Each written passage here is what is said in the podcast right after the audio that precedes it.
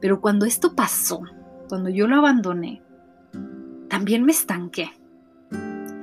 Regresé a un estado de estancamiento de energía y eso es de lo peor, no lo hagan. Porque si nos anticipamos a que esto puede ocurrir, vamos a, dejar este primer pretexto que toque a la puerta y, y, perder todo lo que hemos ganado, lo vamos a quitar de la ecuación.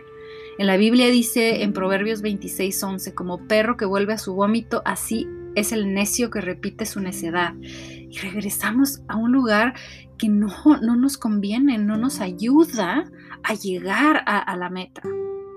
Pero yo hice eso. Ok, mi pretexto fue mi bebé, era muy importante, pero de verdad que si yo regresara el tiempo y pudiera hablar con la Elba del pasado, le diría muchas cosas, le diría, no lo dejes, no necesitas esa energía precisamente para cuidar mejor a tu bebé. Pero me sentía rota, me sentí, pero bueno, esa es otra historia. Em, si algo, imagínense una carreta que se estanca en el suelo. Si está inmovilizada por suficiente tiempo, va hasta marcar el suelo y va a ser muy difícil moverla.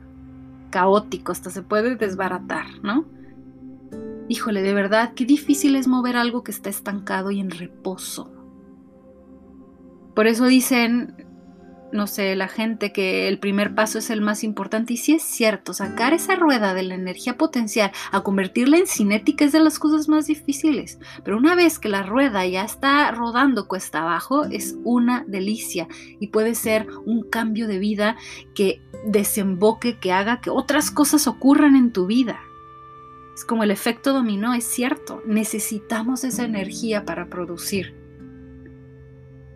Y luego ya en el futuro yo volví a lograr en otra... Ah, no, esto fue antes, esto fue antes, esto era de joven, de jovencita, antes de ser mamá, antes de tener novio, me acuerdo. Ni siquiera... Em, no me acuerdo el año, pero logré también amar hacer ejercicio. Amé, iba a un gimnasio que literalmente era lo único que quería hacer. Me encantaba, llegaba, corría, hacía pesas, me aventaba a la alberca, me metía al sauna, me bañaba y llegaba a la casa a acostarme y a dormirme y era fue de las mejores etapas. Y, me acuerdo que así estuve por muchos meses. Ya no me acuerdo por qué paré, ¿eh? la verdad, esta vez no, no sé. Pero yo creo que esto no estuvo bien porque yo creí que yo había logrado por fin conjuntado las variables perfectas. Yo pensaba que la fórmula perfecta era alberca, sauna y corrida, y ya con eso como que lo iba a poder lograr otra vez. Pero luego pasó que si no conjuntaba estas variables, pues pensaba que las necesitaba y entonces era un pretexto. Era un pretexto. Ya después, si no había, pero no había después en mi etapa de vida acceso a alberca o acceso a sauna y entonces era el pretexto perfecto, pero en realidad era un patrón mental. Era una idea equivocada que yo tenía de autolimitación, de detenerme. Y luego esta historia es muy inspiracional. Mi esposo tuvo un problema en su cuerpo y tuvo que dejar de correr, pero él amaba hacerlo. Él corrió, yo creo que él, no paró desde su juventud, desde adolescente hasta hace muy poquito, a lo mejor unos años, dos años tal vez, un año, eh, tuvo que parar. Pero él era una máquina incansable, él corría donde fuera. Íbamos de viaje a, a visitar algún lugar y corría en ese lugar. Y siempre era, no era una opción detenerse. Y gracias a Dios corrió un maratón completo, lo celebramos, hay videos de eso, pero lo que me impresionó más fue lo que pasó después.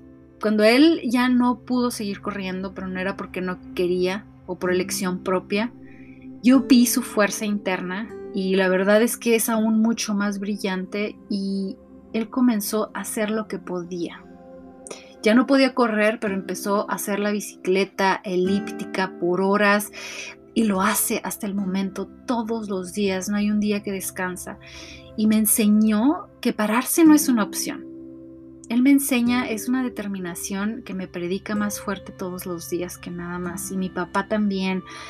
Qué, qué, bonito y qué coincidencia de Dios tan bonita que estos dos hombres en mi vida son así. Son una inspiración y yo quiero transmitirles eso a ustedes. Sé que es una chispa que va a activar su vida para que luego pasen otras cosas.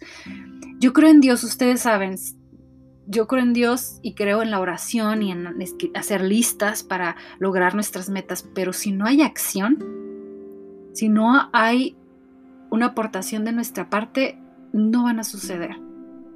Es necesario actuar y dar el primer paso porque también es una declaración de fe, más fuerte que las palabras. Hablamos con acciones. A veces las palabras se quedan cortas.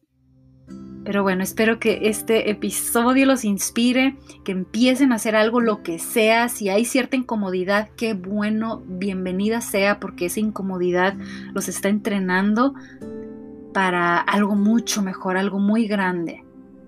Y esta incomodidad se convertirá en un lugar habitual algún día. Y entonces, ese día, wow. Pero bueno, me despido por el momento. Gracias por estar aquí. Los quiero mucho. Bye.